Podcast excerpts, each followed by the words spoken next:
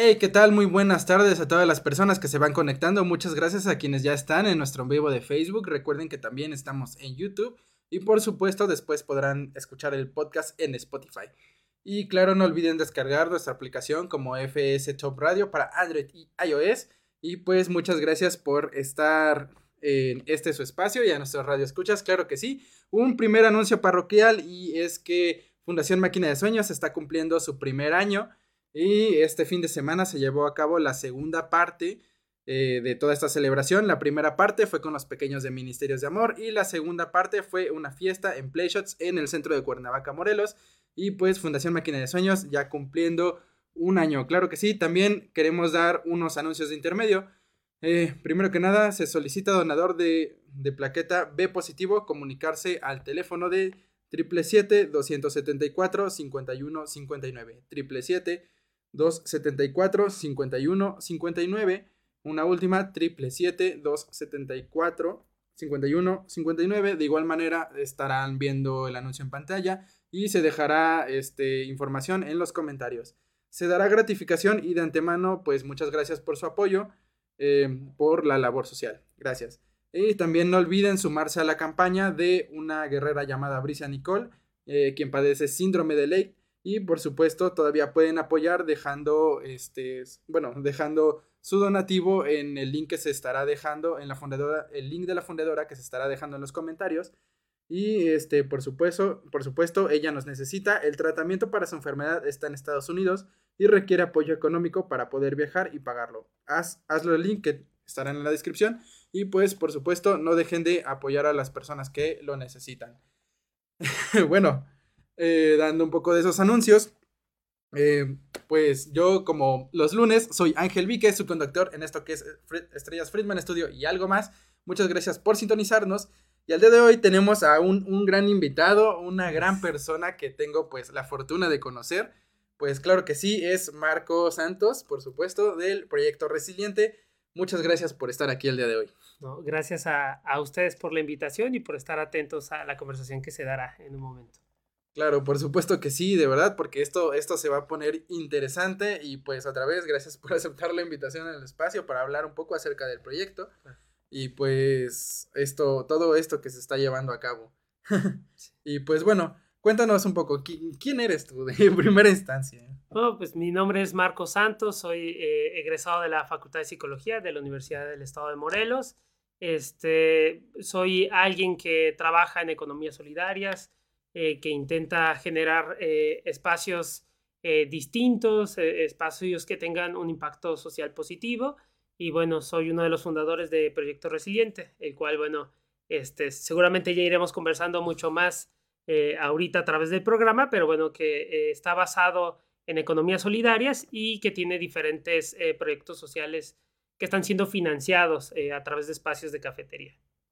Wow, eso es excelente, sin duda alguna. Entonces, egresado de la Facultad de Psicología. Así es, sí. Vaya, curioso, grandes brincos. Pero sin comentarios. Bueno, entonces, coméntanos un poco acerca del el proyecto Resiliente. ¿De qué se trata? ¿Qué es? Sí.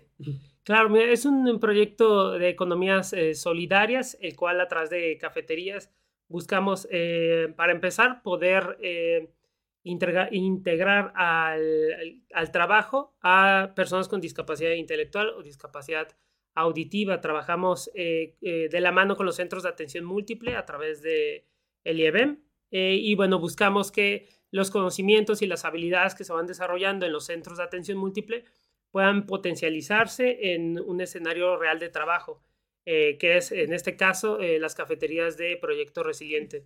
Con esto, eh, además de estar eh, financiando el, propio programa de inclusión laboral, eh, sostenemos una red de productores y prestadores de servicios con algún tipo de discapacidad, un comedor comunitario para niñas y niños que son hijos de migrantes jornaleros, los cuales acuden al corte de caña todos los años en el sur del, estado. próximamente un centro comunitario en Cuautla, el cual pues bueno ya estaremos hablando quizá un poquito más de, de ello y también un consultorio de atención a dificultades de lenguaje y aprendizaje, eh, así como también atención psicológica a bajo costo, del cual también está en el centro de Cuernavaca. Y damos algunas becas a estudiantes de escasos recursos, becas alimenticias.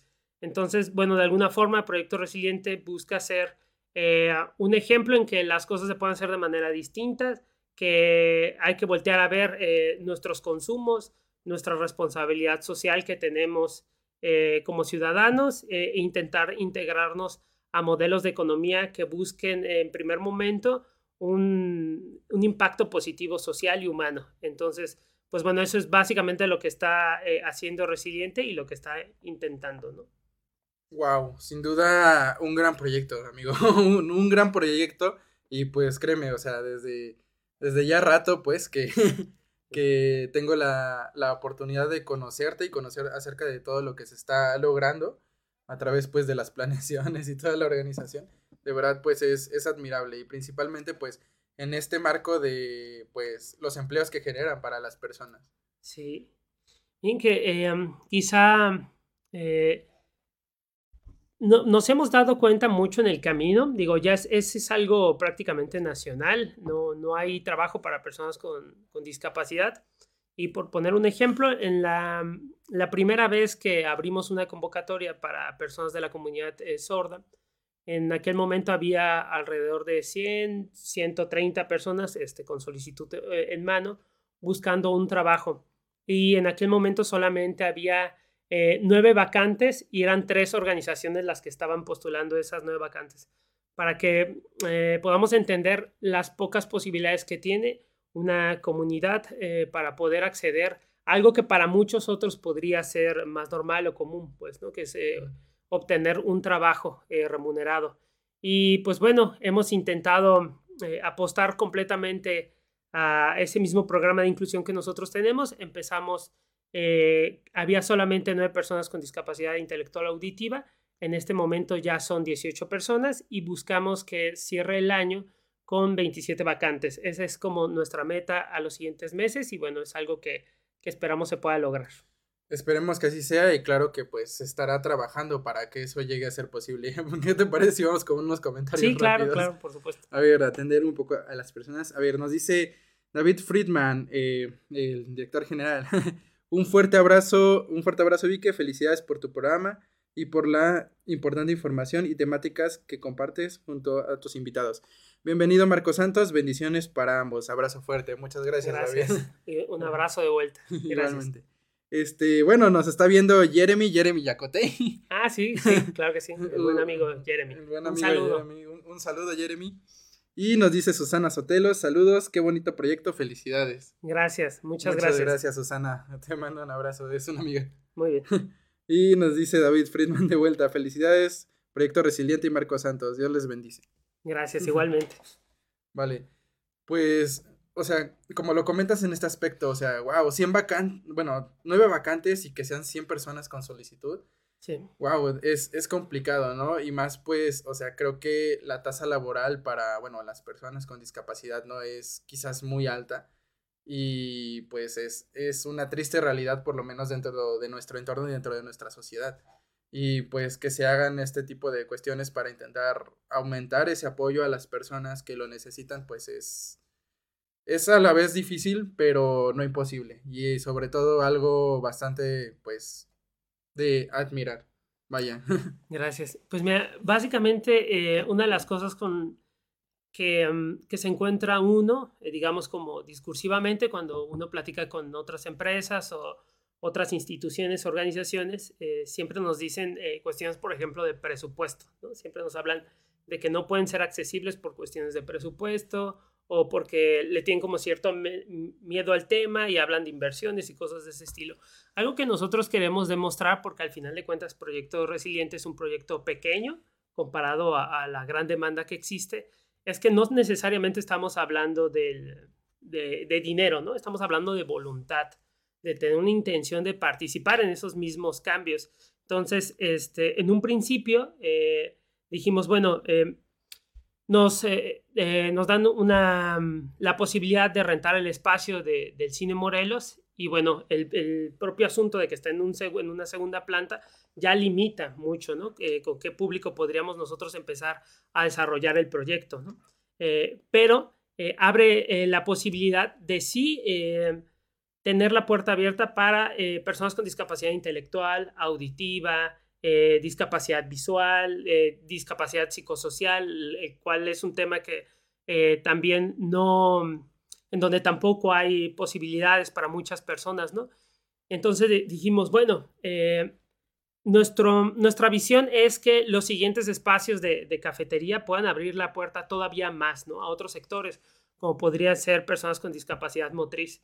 Sin embargo, eh, entender que si en ese mismo momento, por eh, muchas cuestiones, no se podía adaptar el espacio, eso quiere, no, quería, no querría decir que por eso vas a cerrar la puerta, ¿no? Y lo digo justamente porque hay eh, muchas visiones dentro del sector empresarial o de las organizaciones en donde siempre acuden a este tema de presupuesto para decir, mi puerta no está abierta, no estoy preparado. es evidente que tampoco se trata de abrirla sin un compromiso eh, individual y colectivo, entendiendo en que todos nosotros nos tenemos que capacitar y tener un compromiso real para la inclusión, porque la misión eh, es poder eh, potencializar las habilidades que les ha costado mucho irse desarrollando en los centros de atención múltiple. Entonces nosotros tenemos que ser un escenario real de inclusión que pueda potencializar esas situaciones. ¿no? Entonces buscamos que sea un espacio de trabajo digno y que de cuestión en cuestiones organizacionales sea un espacio respetuoso, con compromiso este, académico, en el sentido de que nos estamos actualizando constantemente en el propio tema para ser los primeros que, estemos, que tengamos la capacitación suficiente para poder entrarle ¿no? Eh, de manera directa. Y pues bueno, hasta el momento ha sido una, una gran experiencia para todos nosotros. Wow, bueno, mencionaste algo importante y es por supuesto la actualización. O sea, sobre el tema. O sea, porque, ok, tú ya tienes ciertos conocimientos, pero no te puedes quedar con eso. Sino que es constante ir investigando, investigando, investigando para pues seguir avanzando y progresando. bueno, dentro de esta parte, por ejemplo, o sea, ¿cómo ha sido, eh, pues, todo este reto que pues significa construir resiliente? O sea, desde trabajar con las personas, desde tocar puertas y como mencionas, o sea, actualizarse, no sé, tomar cursos y pues seguir como que en esta labor. Que, eh, a mí me parece uno de los, este, de los compromisos, de los retos y de las experiencias más eh, hermosas que he tenido en mi vida, en el sentido de que hay, em, ha habido mucho aprendizaje en ese sentido, ¿no? Resiliente no es un, un, proyecto que esté de alguna forma solo. En estos temas de actualización, de capacitación, siempre hemos sido muy bien abrazados en el sentido de que eh, desde la facultad ya contábamos con eh, maestras o maestros que eh, al salir de la universidad eh, se enteraron de esta iniciativa y que nos han ido impulsando, ¿no? La experiencia que de alguna forma no teníamos en un principio fue apoyado con, con trayectorias de, de maestras o investigadores que tienen 20 o 30 años de servicio en cuestiones de inclusión y lo cual ha sido un gran respaldo para todos nosotros. Entender que eh, había mucha otra gente que estaba eh, dispuesta a poner también sus conocimientos para que el proyecto se llevara a cabo, ¿no? Entonces, en todos estos temas, pues nos han eh, ayudado muchas personas. El hecho de el poder tener cursos de lengua de señas mexicana por un intérprete certificado, que constantemente estamos ahí aprendiendo con él mismo, ¿no? Entonces, siempre ha habido como este apoyo bastante significativo y es un proyecto que si ha crecido, ha crecido porque hay mucha gente detrás del proyecto, ¿no? Que lo está arropando y que está buscando que tengamos el mejor impacto que se pueda, ¿no? Efectivamente, y pues creo que es un, un, agradecimiento de todas esas personas que hacen que eso sea posible, ¿sabes? Las personas que pues no se rinden de, de apoyar y creer en algo bueno. Claro. sí. Y bueno, o sea, por ejemplo, ¿qué, dificultades se han, se han presentado a lo largo de todo este proyecto? Mira que yo creo que la, mayor dificultad es una dificultad que, pudo conocer todos los proyectos ¿no? en el Estado, en el país, el tema del COVID. Este, nuestra principal fuente de financiamiento es autogestiva, en el sentido de que a través de los espacios de cafetería podemos financiar todo lo que les platiqué. Eh, fue lo primero que se tuvo que cerrar. Este, todos los espacios de cafetería. En aquel entonces teníamos, por ejemplo, una cafetería en el centro de Jojutla, la cual pues de alguna forma se fue a número rojo y, quebró. Y con esta situación, em, ah, bueno, digamos porque el, primer esquema eh, que tenía Resiliente es que cada cafetería estaba vinculada a un proyecto social distinto. En el caso del Cine Morelos, de inclusión laboral para personas con discapacidad. En el tema de Jojutla, financiaba el comedor comunitario para niños y niñas migrantes jornaleras.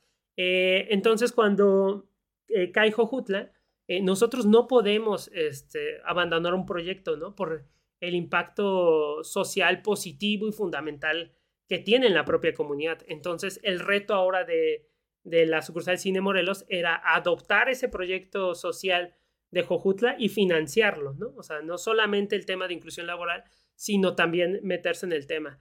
Pero con cafeterías cerradas, pues evidentemente era un asunto bastante fuerte. De hecho, eh, nosotros abrimos nuestro comedor comunitario justamente unos meses después de que cerró todo, ¿no? Entonces, eh, ahí para empezar tejimos una red con otras fundaciones, otras organizaciones que trabajan en temas también de migración y pudimos encontrar el apoyo suficiente para iniciar.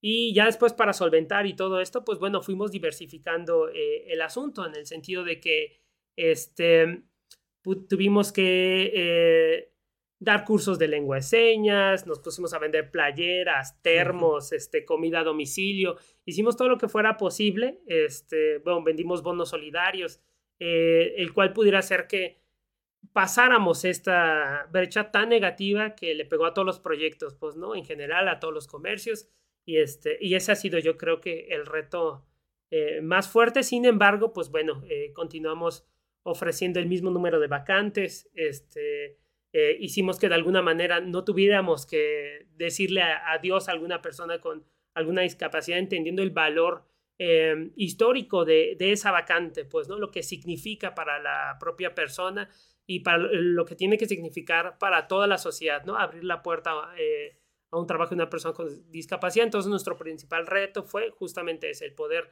este, continuar con, con todos nuestros compañeros y compañeras. Y pues al final yo creo que ese ha sido hasta el momento el, el reto más, más importante que nos hemos enfrentado. Un gran reto, como mencionas, para todos los proyectos y sobre todo pues también comercios, que nos pegó horriblemente, pero pues, o sea, lo afortunado es que pudieron seguir adelante y mantener el proyecto, o sea, como, como se pudiera, pero pues a final de cuentas te levantas sigues adelante. Sí, claro. Y bueno, vámonos un poco, un poco hacia atrás. ¿Cuál, ¿Cuál fue el origen del proyecto? O sea, ¿cómo comenzó Resiliente? Dice que en realidad, eh, para empezar, es un proyecto este, que de alguna forma yo creo que se ha, se ha, intentado a través del tiempo de diferentes formas. Muchos de nosotros venimos de ser estudiantes eh, de escasos recursos, en el sentido de que eh, muchos de, los compañeros o compañeras que nos hemos encontrado en el camino teníamos dificultades para poder continuar la universidad, que si bien es una universidad pública, pues eh, sabemos bien que hay muchos otros gastos que representan, ¿no?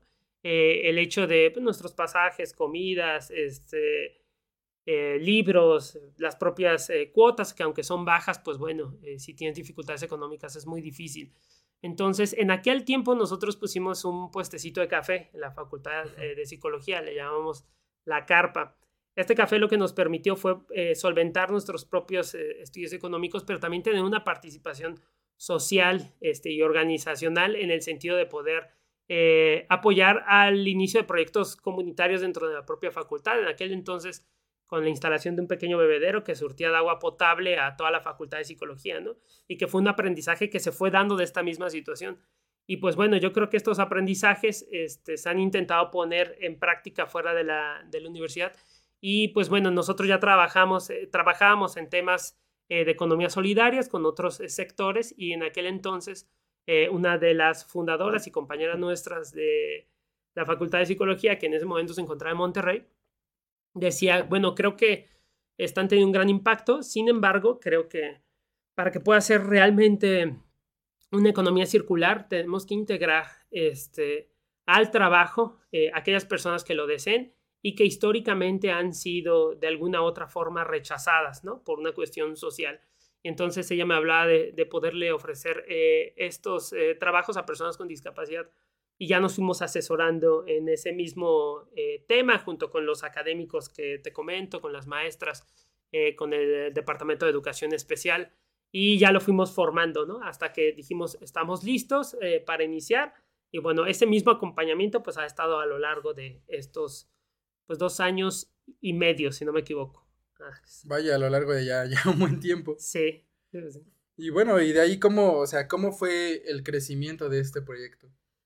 Para empezar, este, yo siempre estaré muy agradecido con todas las personas que acuden a Resiliente porque sé que eh, son personas solidarias que buscan de alguna forma participar y regularmente siempre me preguntan cómo puedo ayudar a Proyecto Resiliente, ¿no?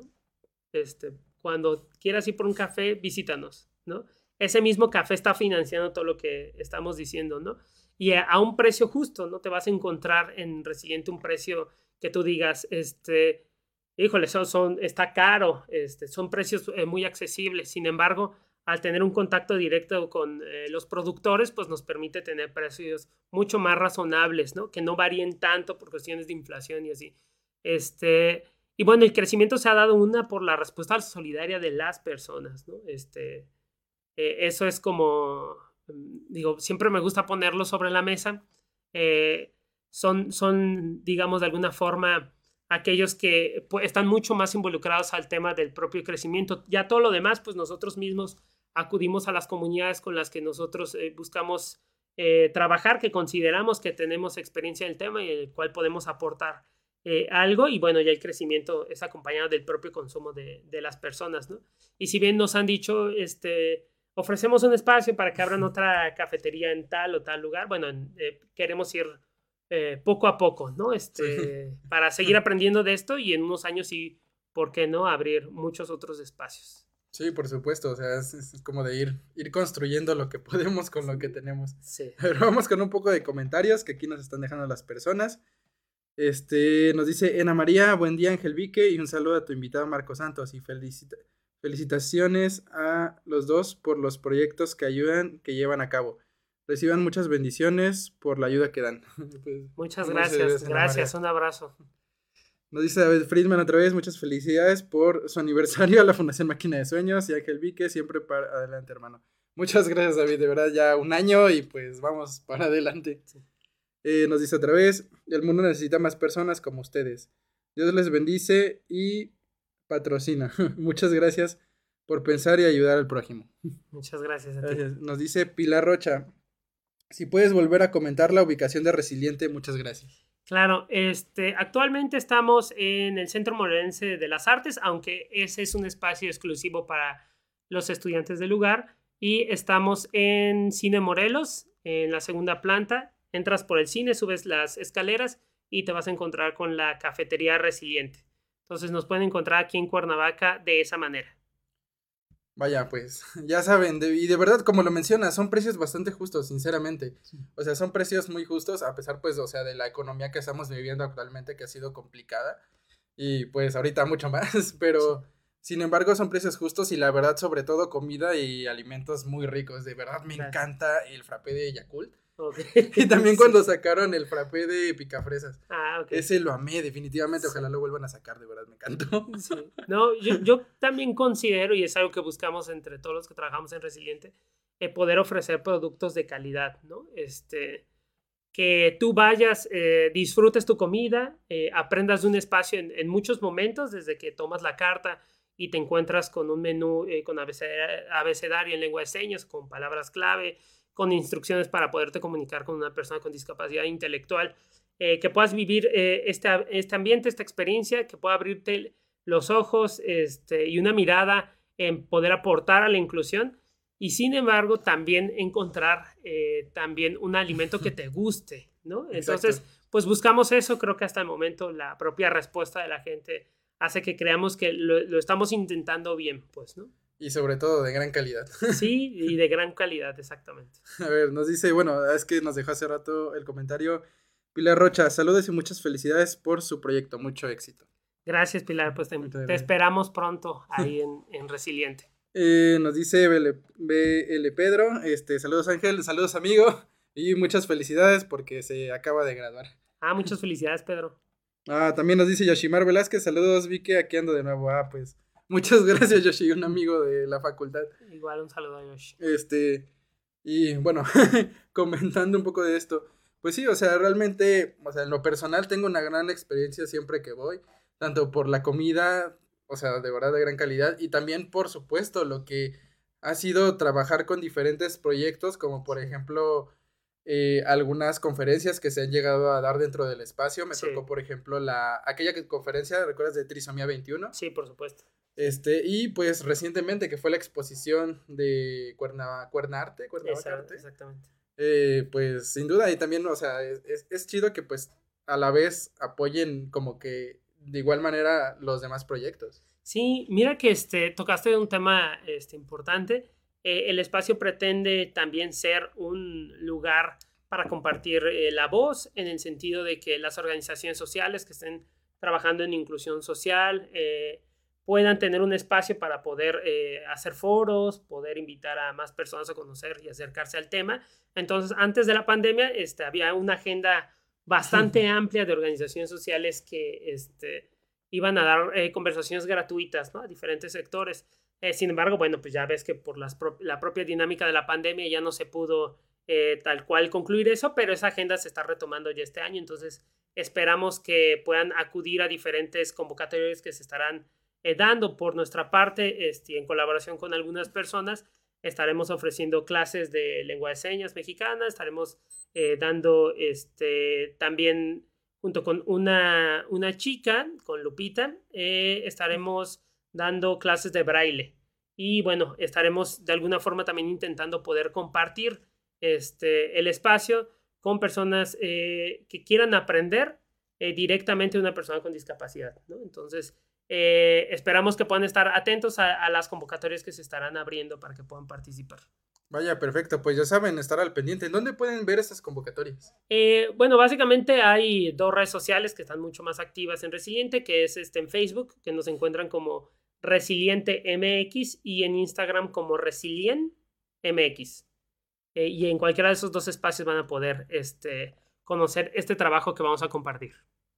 Bueno, pues ya saben, este, estar al pendiente de sus redes sociales para las convocatorias y pues por supuesto si quieren comunicarse para pues los proyectos y formar parte de esa agenda, claro que sí, y pues qué mejor que pues un espacio como pues el que ofrecen, o algo algo muy lindo, con una gran vista y por supuesto con grandes productos de calidad.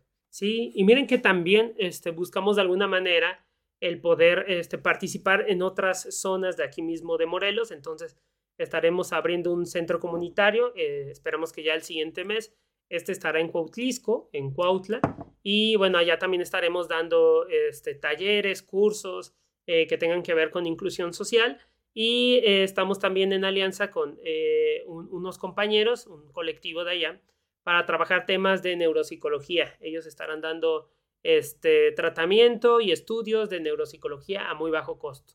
Eh, entonces, pues estén atentos porque en realidad el proyecto sí lo que pretende este mismo año es crecer, crecer en lo social, que pueda haber muchos más beneficios en las comunidades en las que participemos y pues, ¿por qué no poder abrir otro espacio de cafetería? Este, eh, este mismo año. Vaya, pues excelente. Y bueno, coméntanos un poco acerca de esta parte de los comedores comunitarios. ¿Cómo, cómo fue el desarrollo? ¿Cómo ha sido la experiencia? Y pues sobre todo, pues el, gran reto, ¿no? Sí. Miren, en el caso de los comedores comunitarios, este, uno de nuestros compañeros nos presentó eh, a la parte de la comunidad, la cual se encuentra, se llaman Las Galeras en Xochitepec, eh, aquí mismo en, en Morelos. Y bueno, hay una escuela rural en el lugar. Eh, nosotros eh, hicimos como entrevistas a diferentes personas, personas que ya llevan mucho tiempo en el propio lugar, personas nuevas, líderes comunitarios eh, y los profesores de, de, la escuela rural que les platico.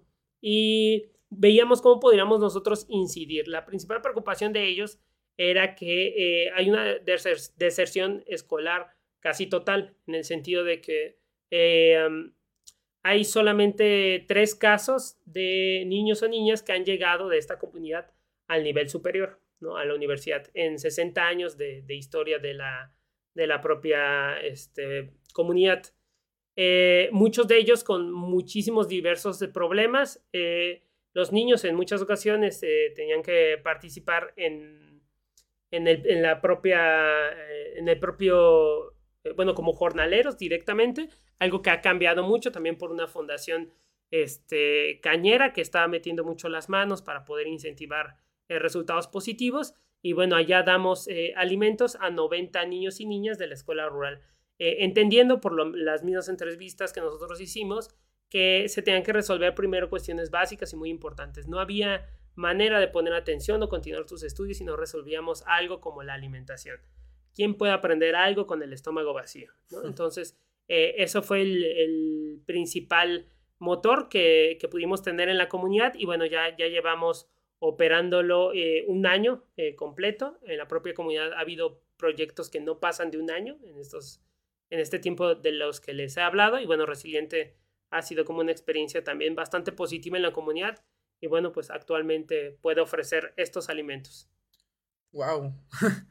Vaya, sin duda es, es un gran tema, ¿sabes? Porque, o sea, deserción escolar. Sí. y, o sea, dejar la escuela para, pues, ir a trabajar, más siendo niño, es, es, es difícil. Sí, claro. Este, y bueno, como de alguna manera eh, nos han tocado experiencias, este, si no similares y cercanas, pues nosotros apostamos eh, a la educación como un modelo de cambio positivo a largo plazo, ¿no? Eh, por eso también damos becas alimenticias a, estudiantes que tengan alguna dificultad económica. Eh, en ese caso, en nivel superior, ya dábamos en, anteriormente 12 becas, como se pasó la, mm, la de la Facultad de Artes, la que comentábamos hace rato.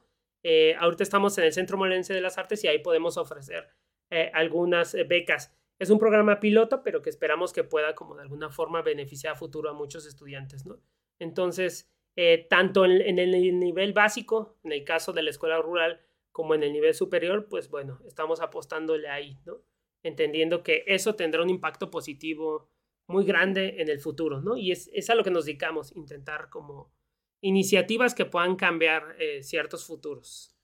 Vaya, ¿y cómo, cómo es el proceso, por ejemplo, para las becas? ¿Cómo se registran o cómo...? Mira que e, ese filtro siempre se lo dejamos a las unidades académicas, en el sentido de que ellos, eh, a través de sus profesores, este, pueden detectar los casos. En realidad, como son, eh, digamos, hay información sensible en el, en el sentido de que nosotros mismos eh, tendríamos que hacer los estudios socioeconómicos, pues consideramos que en realidad eso le toca más a la propia institución, ¿no? Y nosotros confiamos completamente en que los casos que nos presentan podrían ser los que sean beneficiados. En el caso de eh, las becas, eh, o bueno, del comedor comunitario para los niños y las niñas, sí es completo a toda la escuela. Ahí sí no hay como algún filtro o algo así. Todo niño o niña que vaya este, a la mm, escuela rural eh, puede ser apoyado por el comedor comunitario que, tenemos eh, con ellos. Y bueno, ¿cómo ha sido esta experiencia, por ejemplo, con el comedor comunitario? O sea, imagino que vas directamente, igual personas que están ahí apoyando. Sí, mira que este, eh, hay una organización campesina, una de nuestras compañeras es la encargada directamente del, del propio comedor y todo lo que se está haciendo ahí. También instalamos junto con Fundación Comunidad un bebedero que surte de agua potable también ahí a la comunidad, un huerto comunitario que se está desarrollando para que pueda eh, surtir de alimentos al propio comedor y también a personas de la, de la propia comunidad. Y esperamos, ojalá, este, hace poco platicamos sobre eso, eh, pero bueno, primero salen de pláticas y después se vuelve en realidad el poder eh, meter temas artísticos y culturales a la propia escuela para poder formar una orquesta este, musical por allá. Es, un reto un poco grande, pero esperamos que el siguiente año ya estemos trabajando en eso. La experiencia definitivamente es una experiencia emocional muy conmovedora, em, que, que, te llena mucho. Parte del gran motor de, de, los que estamos en Resiliente conocer estas historias, saber que nuestro trabajo, que nos despertamos eh, y temprano y nos dormimos tarde, eh, pero trabajando por un bien común, por tener un impacto positivo, eh, a mí me tocó estar en el comedor comunitario desarrollando el proyecto en un principio. Y después de eso, por los propios proyectos, una de mis, compañeras se puso al frente y me tocó justamente ir eh, un día que estaba lleno de, de, los niños de la escuela rural y me significó muchísimo, ¿no? Ver la alegría eh, o el entusiasmo de estar en el propio lugar, ¿no? Para mí fue una, una gran experiencia que pude tener y que nos impulsa justamente a eso, a, a, seguir este, intentando generar cambios. Y por otra parte, creo que somos generaciones que estamos eh, buscando ser testigos de cambios, ¿no? Que el propio país, nuestro estado, nuestros municipios y comunidades eh, tienen muchísimas dificultades en muchos sentidos. y siempre estamos como con mucho entusiasmo de poder tocar esos cambios, ¿no? Entonces, creo que pudimos cambiar como una perspectiva de lo, de lo general a, lo particular y nosotros mismos ser como transformadores de esos cambios, ¿no? Ser testigos y tener un papel activo ahí. Entonces, pues ha sido una experiencia que nos ha llenado de mucha vida. Algo que una vez me decía una persona, a veces muchos tenemos ideas, pero creo que por lo regular gran parte de esas personas se quedan con la idea, ¿sabes? Eh, y, y es algo hermoso escucharte decir esto, porque primero que nada, o sea, la experiencia de ver la felicidad en la cara de los pequeños y en las personas por quienes intentas hacer algo es lo mejor de todo. Porque lo ves y, y es gran momento de felicidad después de todas las situaciones y es un momento de esperanza. ¿Sabes? Que incluso para muchas personas le significa que puede haber algo más. Y construir esto es, es grandioso. Y sobre todo, pues ya que llevan una gran carrera de varios años, pues, y sobre todo enfrentarse a algo como la pandemia que, pues, nos pegó cañón, tanto psicológica como económicamente, sin duda alguna es bastante de apreciar. Gracias. y, y, te felicito a ti y a todos tus colaboradores, colaboradores por ello por, por seguir haciendo lo posible y como dices, o sea, es algo por lo que te levantas. Te, te levantas temprano, te acuestas de noche porque tienes que planear, organizar, ver, mandar mensajes, hacer llamadas, etc. Pero sabes por qué lo estás haciendo. Sí. Y a final de cuentas, no solo te quedas en una idea, sino la realizas, la llevas a cabo y significa algo más para otras personas. Claro. Entonces es, Es algo muy hermoso. Yo, yo invitaría que, yo estoy seguro que hay grandes ideas este, por todas partes. Este, los invitaría a que lo intentaran hacer y siempre con conciencia social. Eh, la perspectiva social no, está, no es exclusiva de un área eh, de estudio. En realidad, urge que todos tengamos una perspectiva social independientemente de en qué desarrollemos nuestros propios talentos. Ver este, quién más eh, podría de alguna forma tener un beneficio de esta propia tarea. Y para mí en cada una de esas historias, este, tanto en el caso de la comunidad jornalera como también este, con nuestros propios compañeros o compañeras que eh, había sido, por ejemplo, la primera vez que habían tenido algún trabajo, algún sueldo, ¿no? El poder participar económicamente en, su familia. Este, siempre recordaré un caso y cada que puedo lo menciono porque yo creo que es una de las cosas que me ha cambiado la vida. Eh, hace, cuando recién iniciaba la cafetería fue eh, una señora agradecer al espacio eh, por haberse abierto. Y me decía, eh, bueno, su hija tenía alrededor de un año nada más y decía, eh, no, no estoy pensando exclusivamente en que mi hija pueda tener una oportunidad laboral en 17, 18 años en Resiliente, sino agradezco el hecho de que se pueda poner como esta primera piedra en el sentido de que las cosas están cambiando, ¿no? Que muy posiblemente en un futuro habrá más organizaciones, más empresas, que puedan abrir la, eh, una oportunidad laboral. Entonces, encontrar este, este, tipo de historias constantemente eh, siempre ha sido como lo que nos impulsa a muchos de nosotros a decir, tenemos que continuar, ¿no? Así viniera otra situación que evidentemente no, no deseamos, que ojalá no pase, pero este, intentaremos estar ahí siempre, ¿no? Porque nos debemos a esas historias, eh, a todos ellos. es un proyecto que no, no representa a una sola persona, ¿no? Eh, somos responsables con todas las historias con las que convivimos, ¿no? Y por eso tiene que ser un proyecto exitoso sí o sí. Este, y pues hasta el momento, pues creo que ahí, ahí vamos. Y esforzarse por construir un camino mejor para las personas que están por venir. Sí, por supuesto. Y wow, excelente. Cuéntanos un poco de esto, por ejemplo, lo que acabas de mencionar. ¿Cómo ha sido la experiencia o sea, ya trabajando completamente, por ejemplo, desde pues Cafetería Resiliente, por ejemplo, en, el cine Morelos. O sea, ¿cómo ha sido este proceso? O sea, sabemos, por ejemplo, parte de la pandemia, pero ¿cómo ha sido, por ejemplo, eh, el convivir con estas personas, las historias que te llegan y pues las oportunidades y por supuesto pues la talacha que, como dices, tienes que meter para seguir tocando puertas. Claro, bueno, yo creo que ha sido una, eh, te repito, yo creo que la, la, la, experiencia más enriquecedora que he tenido en mi vida, en, en, este sentido como de todo el aprendizaje que nos ha, ha, dado a todos los que participamos ahí. Y yo creo que nos cambió la visión por completo. Mira, el, el modelo tal cual como te explicaba hace rato era que cada cafetería financiara un proyecto social distinto. Pero eh, después de trabajar en la comunidad eh, con las personas con discapacidad, dijimos, no, en realidad creo que todas las cafeterías que abramos, este, esperando que en un futuro puedan ser muchas, tendrán que ser de inclusión laboral para personas con discapacidad. ¿no? Nos cambió por completo el sentido del propio proyecto. No, no hace este, no basta con un solo espacio de trabajo, ¿no? Este, recurriendo otra vez a este ejemplo de las 100, eh, 120 solicitudes por nueve vacantes, este, no, todo lo que hagamos tendrá que ver en inclusión laboral. Entonces hay varios proyectos ahí que están en puerta para diversificar también el, proyecto en el tema, por ejemplo, de panadería, ¿no? Buscamos abrir una panadería y que eh, los, los chicos y las chicas puedan tener elecciones en su trabajo no solamente en el tema de, la panadería. Poder asociarnos a todos los centros, eh, centros de atención múltiple del Estado, ver qué es lo que están trabajando ellos y nosotros también apoyarlos con un centro de trabajo. Ser espacios de capacitación también. Y lo digo esto por la propia pregunta, nos cambió la visión por completo, ¿no? Y, este, y ahora pues queremos eh, justo hacerlo bien, hacerlo con mucha responsabilidad.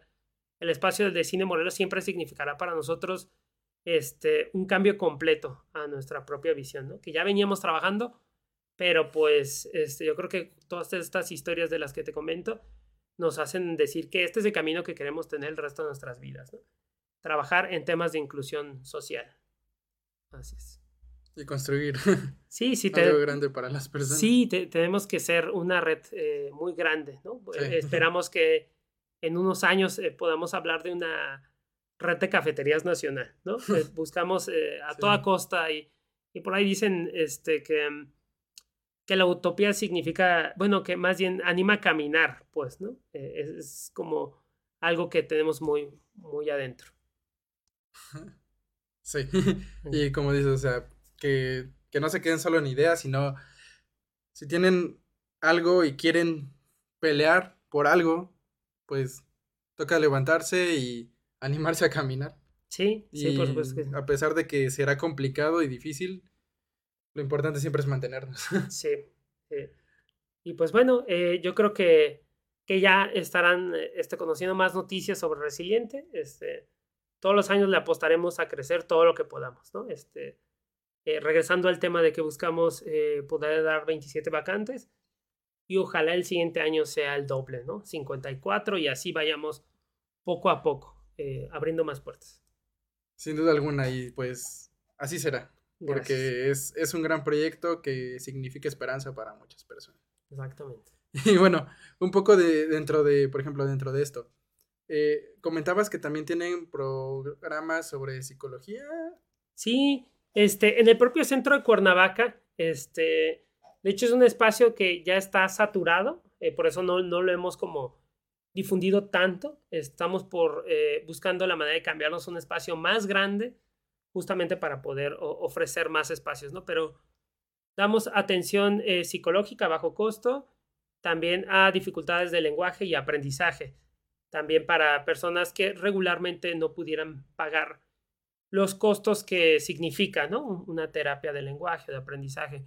Está aquí mismo en el centro de Cuernavaca, en la calle Lerdo de Tejada número 2 sin embargo, pues bueno, te digo que está saturado y esperamos este, en un par de meses ya poder ofrecer muchos más espacios. Y en el caso de Cuautla, que se estrenará junto con un proyecto que se llama Las Vainas de Mielina, eh, temas de neuropsicología. Suelen ser eh, estudios eh, bastante costosos y que de alguna forma limitan a que muchas personas puedan acceder a ellos, ¿no? Entonces, nuestros compañeros ya tienen una trayectoria amplia en estos estudios incluso vienen de otros estados a hacerlos con ellos. Entonces, son a muy bajos costos y pues bueno, habla de la perspectiva social que también tienen ellos. Vaya, ¿y qué es ese proyecto que acabas de comentar? Eh, ¿Cuál? las vainas de Belinda. ah, pues miren, síguenlos para, para, empezar en Facebook. Ellos son los que eh, tratarán todo el tema sobre neuropsicología a bajo costo. Por eso vamos de la mano con ellos. Entonces el centro comunitario tendrá estos servicios en, en Cuautla, eh, con ellos que son especialistas en el tema. Vaya, pues perfecto. Eh, eso, eso estará muy bien. Y, y, bueno, o sea, me comentas que ahorita eh, esta otra parte ya, bueno, está saturada, ¿no? Los servicios de psicología.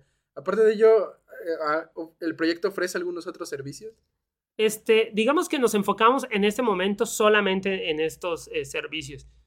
Eh, próximamente estaremos dando capacitaciones, por ejemplo, a otras instituciones. Este, tenemos por ahí un pendiente con eh, un área específica de la Fiscalía en el Estado de Morelos para poder capacitar en lengua de señas y este, sobre inclusión también laboral. Entonces, eh, parte de lo que pretende ser resiliente el siguiente año, pero ya lo estamos empezando desde ahorita, son temas de capacitación, pues, ¿no? Porque eh, no buscamos ser el único espacio que abra las puertas, ¿no? Necesitamos muchos espacios que abran las puertas y en lo que nosotros podamos ayudar para que eso pase, pues lo haremos, ¿no? Entonces, estamos por eh, inaugurar de alguna forma estos servicios. Wow, y por ejemplo, en este aspecto que, o sea, has visto, por ejemplo, eh, bueno, en, en otros ámbitos o ambientes laborales, o sea, ¿cómo, bueno, ha sido, perdón, estoy, estoy intentando formular un poco la pregunta, se me van un poco las ideas. Pero, o sea, ¿consideras que hay cierta escasez, cierta oportunidad, escasez de oportunidades con respecto al trabajo para personas con discapacidad? Sí, por supuesto, no hay este, espacios para personas con, discapacidad. Y, les quiero poner, por ejemplo, un ejemplo que también tiene que ver con el ámbito laboral. Eh, muchos de nosotros pudimos tener el privilegio de, de estar en preparatoria, en universidad, este, bachilleratos que tuvieran que estar vinculados, por ejemplo, a escenarios de prácticas. Y si recordarán, pues bueno, cuando uno iba ahí a buscar dónde iba a dar sus, eh, dónde iba a hacer sus prácticas o su servicio social, nos desprendían un catálogo muy grande, ¿no? Uno elegía y a ver si había espacio, pues bueno, ya estabas eh, tú ahí. Para las personas con discapacidad eso no existe.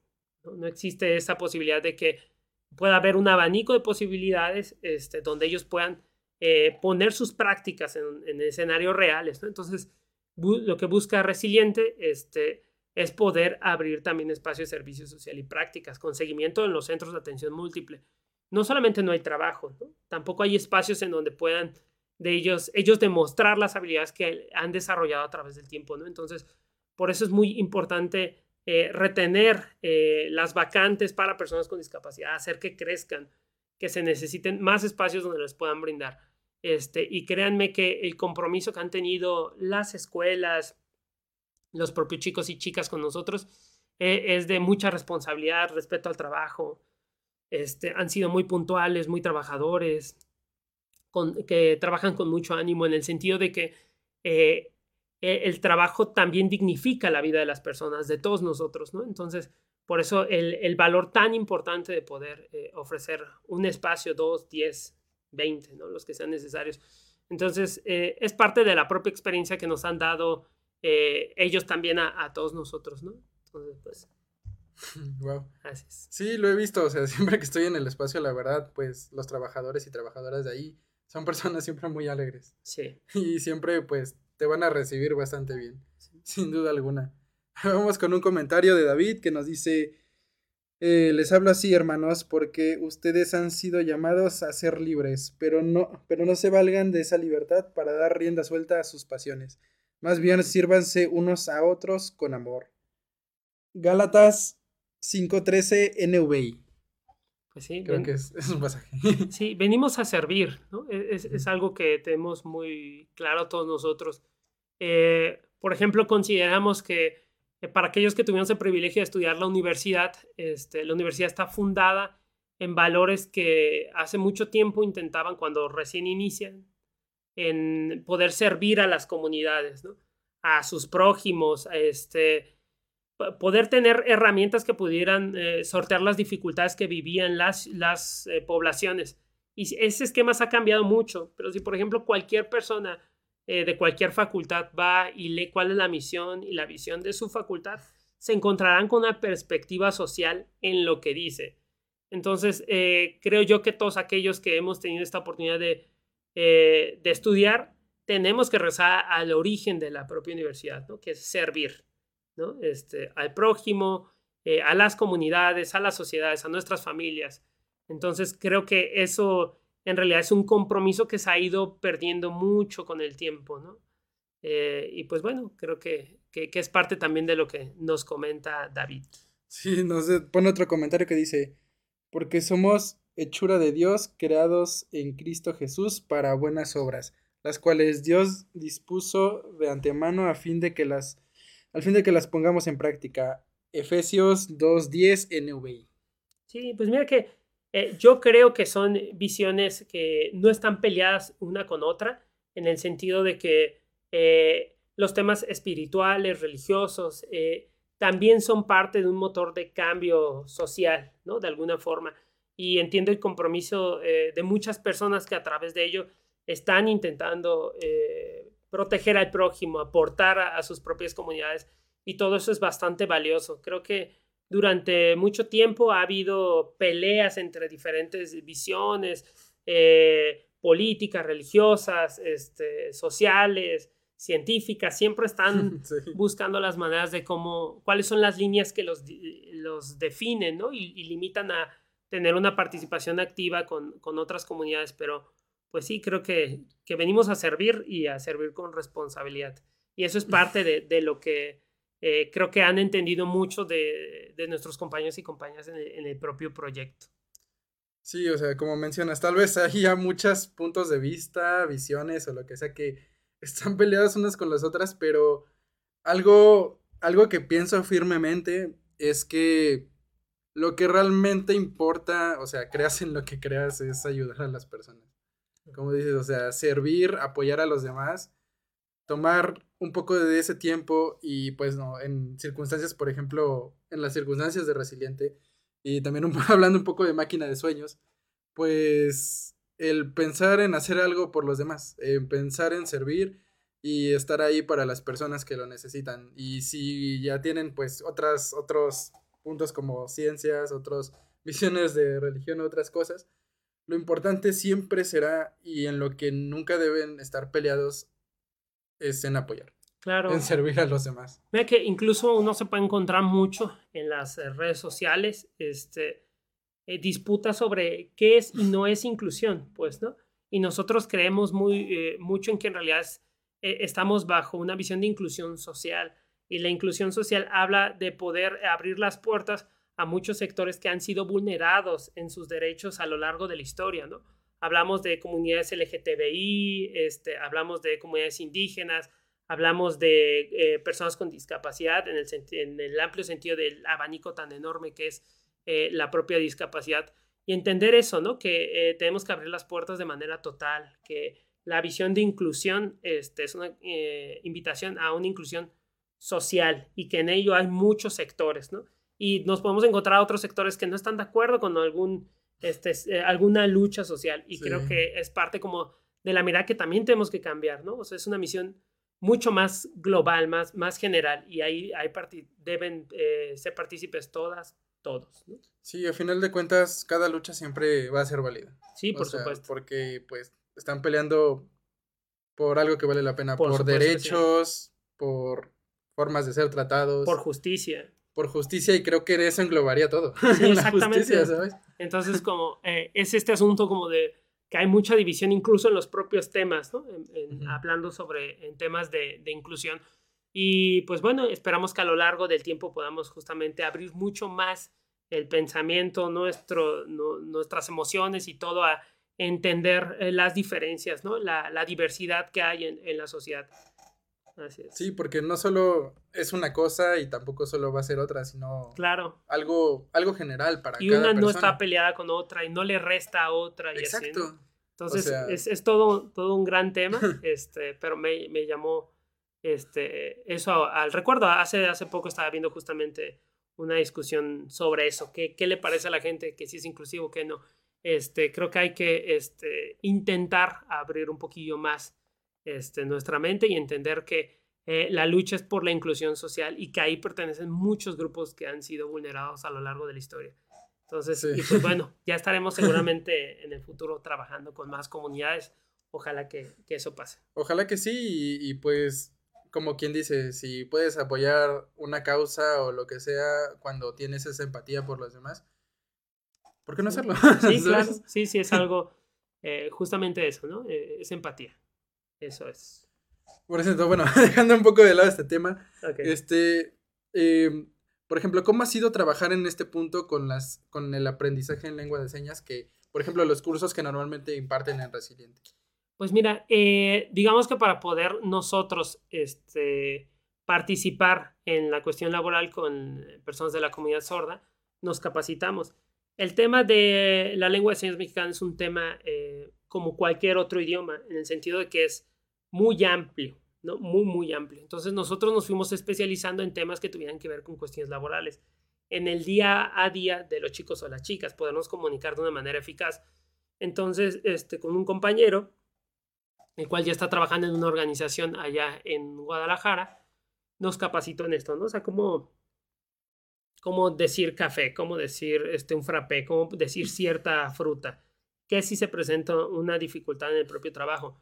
Pero algo, una de las cosas que tenemos que entender sobre eh, que son, que es algo que tiene que ser em, aprendido de manera seria, formal, durante un largo proceso, eh, y estamos en ese mismo proceso, todas aquellas cosas que no se puedan entender, por ejemplo, en el caso de que tuviéramos que comunicar algo eh, por junta o asamblea con nuestras compañeras, este, sería que un intérprete estuviera en medio, ¿no? O sea, lo mismo que se hizo cuando se hace una convocatoria, porque el filtro es como muy común en cuanto a llevar una solicitud, una entrevista, una segunda entrevista y entonces ya una contratación y todo lo que se derive de eso.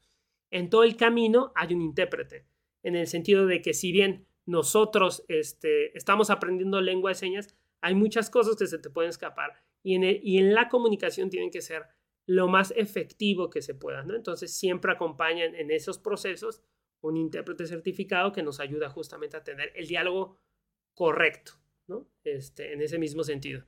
Y, y pues bueno, ha sido justamente eso, es, siendo un camino de mucho aprendizaje, este, que respetamos mucho en el sentido de que solo nuestras compañeras y compañeros son quienes participan, por ejemplo, en los propios cursos.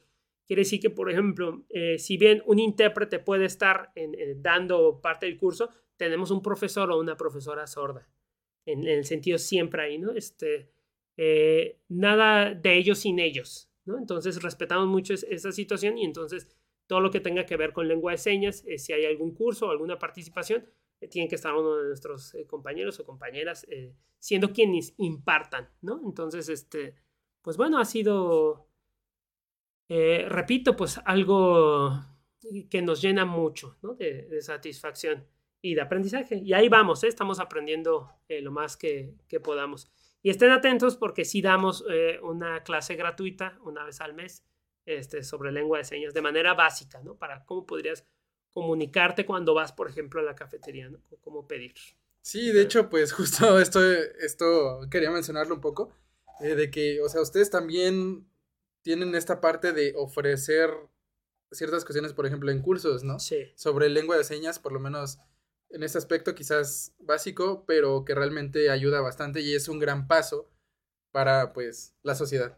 Sí, pues miren que en el, en el año de la pandemia, aunque continúa eso, estoy hablando del 2020 y un poquillo del 2021, pudimos participar justamente con eh, profesores sordos, con intérpretes en dar cursos de lengua de señas y capacitamos eh, en línea a diferentes estados de la República. Tuvimos participantes de Monterrey, de Yucatán, de Oaxaca, bueno, en realidad de, muchas partes. Y si no me equivoco con el dato, este, por lo menos más de 200 personas sí acudieron a los cursos este, básicos y creo que hubo un aprendizaje pues muy nutritivo, ¿no? Durante las sesiones que se llevó eh, el curso, que eran alrededor de 12 sesiones.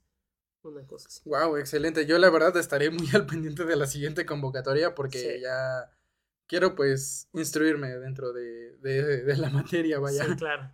Entonces, pues, o sea, imagino lo estarán publicando dentro de sus redes sociales. Sí, sí, sí. No, no se pierdan justamente como eso, estar ahí atentos a las invitaciones porque siempre son de cupos limitados, ¿no? En el caso, por ejemplo, de, del curso de braille, tengo entendido que son solo 15 lugares. Este, pero sé que se van a llevar una muy buena experiencia, ¿no? De, quien dará la clase es una persona con discapacidad visual y entonces podrán entender mucho más profundo el tema, ¿no? Lo que significa el braille para esa persona, ¿no? Como, como le ha ayudado también en su propio desarrollo y ustedes este, estarán practicando ahí braille. Eh, mencionas que la persona que estaba impartiendo eso es Lupita. Lupita. ¿La de las pulseras? Exactamente. Ah, es que también vi que lo compartieron porque venden las pulseras ahí, ¿no? Ah, exactamente, Lupita. Mira, hay eh, eh, dentro de Resiliente diferentes productos que se van a poder ver en un estante que son eh, hechos o desarrollados por personas con discapacidad. No todos, pero sí una mayoría. Y dentro de ellos, este, Lupita fabrica pulseras este, a costos bastante accesibles, ¿no? Pulseras de 15 pesos, 20, 35 pesos. Y en la parte de atrás, incluso de, la, de las pulseras, se van a encontrar el precio en braille, ¿no? Este, entonces, vayan, eh, ella será la que... Ah, de hecho, está, apareciendo en pantalla. Está apareciendo en pantalla. Ella será la que eh, nos dé el curso de braille y esperamos que también cuando se abra el centro comunitario de Cuautla, ella misma también esté enseñándonos braille por allá. Vaya, pues excelente, sí, sin duda alguna. Y pues, o sea, son cursos, son, son cursos, clases que realmente no se pueden perder porque como mencionamos hace rato, pues es parte de dar un paso, hacia adelante en pues cuestiones sociales. Claro que sí. Sin duda alguna y pues sí estaré pendiente. ¿Puedes repetirnos otra vez las redes sociales? Claro, encuéntranos como Resiliente MX en el caso de Facebook y Resilient MX en el caso de Instagram. Vaya, pues perfecto, de verdad estén al pendiente, chequen los cursos y por supuesto lo que estén sacando, ojalá vuelvan a sacar el, el frappé de, de picafresas porque me encantó. ya, ya, vienen varios interesantes, el más popular del año que es el frappé de calabaza, este, ya no, no tarda en, salir un, par de mesecitos y ahí estará. Pero bueno, a quienes nos ven y a quienes nos visiten, pues muchas gracias. Pues ya saben, no olviden, o sea, las personas de Morelos, si gustan, pues visitar estos proyectos próximamente, pues los comedores comunitarios y a las comunidades vulnerables, claro que sí. De igual manera, si gustan, claro que apoyar de algún, de alguna manera, imagino, este, pues ya saben cómo, pues ahí están las redes sociales, les escriben, les dicen, pues quiero apoyar, chido. Y por supuesto no olviden estar visitando su cafetería resiliente más cercana, en, ubicada en el Cine Morelos, en el centro de Cuernavaca. Por supuesto que sí, y por supuesto, gran comida, excelentes servicios y pues trabajadores siempre muy alegres con quienes van a tener la oportunidad pues de, de conocer. Así que pues, ya saben, y de verdad muchas gracias amigo por estar en este espacio. No, de qué, siempre este, eh, nos da mucho gusto poder compartir lo que estamos haciendo. Este, hay veces que de plano este, ya ni se puede por tanto trabajo que hay, pero siempre se disfruta mucho, ¿no? Poder este, platicar con todos eh, que, cuál es nuestra visión, ¿no? ¿Qué, ¿Qué, estamos intentando? Claro, por supuesto, y dar este, este mensaje, ahora sí que este mensaje social de que si tienes una idea, pues es importante sacarla adelante y si puedes aprovechar eso para ayudar a los demás, pues qué mejor que no rendirse y seguir adelante. Por supuesto que sí. Así que pues muchas gracias, fue mi amigo Marco Santos del proyecto Resiliente y pues su conductor Ángel Vique, nos vemos el siguiente lunes. Pásela bonito y pues gracias a los radioescuchas de FS Top Radio quienes nos están pues por ahí checando, por supuesto. De hecho, son personas de distintos lugares del mundo. Y pues muchas gracias. Y a las personas que se conectaron a través de Facebook. Y pues ya se la saben, nos vemos después. Pásenla chido. Estrellas, Friedman Studio y algo más. Soy Ángel Vique. Acompáñame todos los lunes, 12 pm.